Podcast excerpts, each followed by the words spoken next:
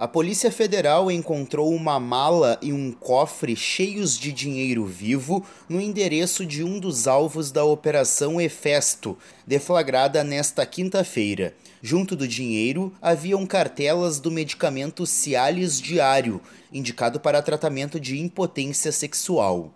A ação ocorreu em Brasília, mas investiga uma organização criminosa por suspeita de fraudes em licitações e lavagem de dinheiro em Alagoas. A PF estima que a quantia apreendida seja de 4 milhões de reais. Segundo a Controladoria Geral da União, o grupo é suspeito de desviar 8 milhões de reais na fraude. Entre os alvos da operação está Luciano Ferreira Cavalcante, que foi assessor do gabinete de Arthur Lira, presidente da Câmara, e hoje é funcionário da liderança do PP. Os crimes teriam ocorrido entre 2019 e 2022 em licitações para compra de kits de robótica para 43 municípios no estado de Alagoas, com verba do Fundo Nacional do Desenvolvimento da Educação. Segundo a investigação, as contratações teriam sido direcionadas ilegalmente para uma única empresa fornecedora de equipamentos através da inclusão de especificações técnicas restritivas nos editais.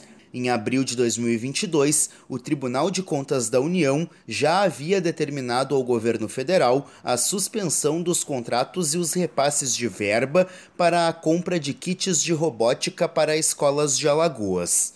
Agência Rádio Web, produção e reportagem, Renê Almeida.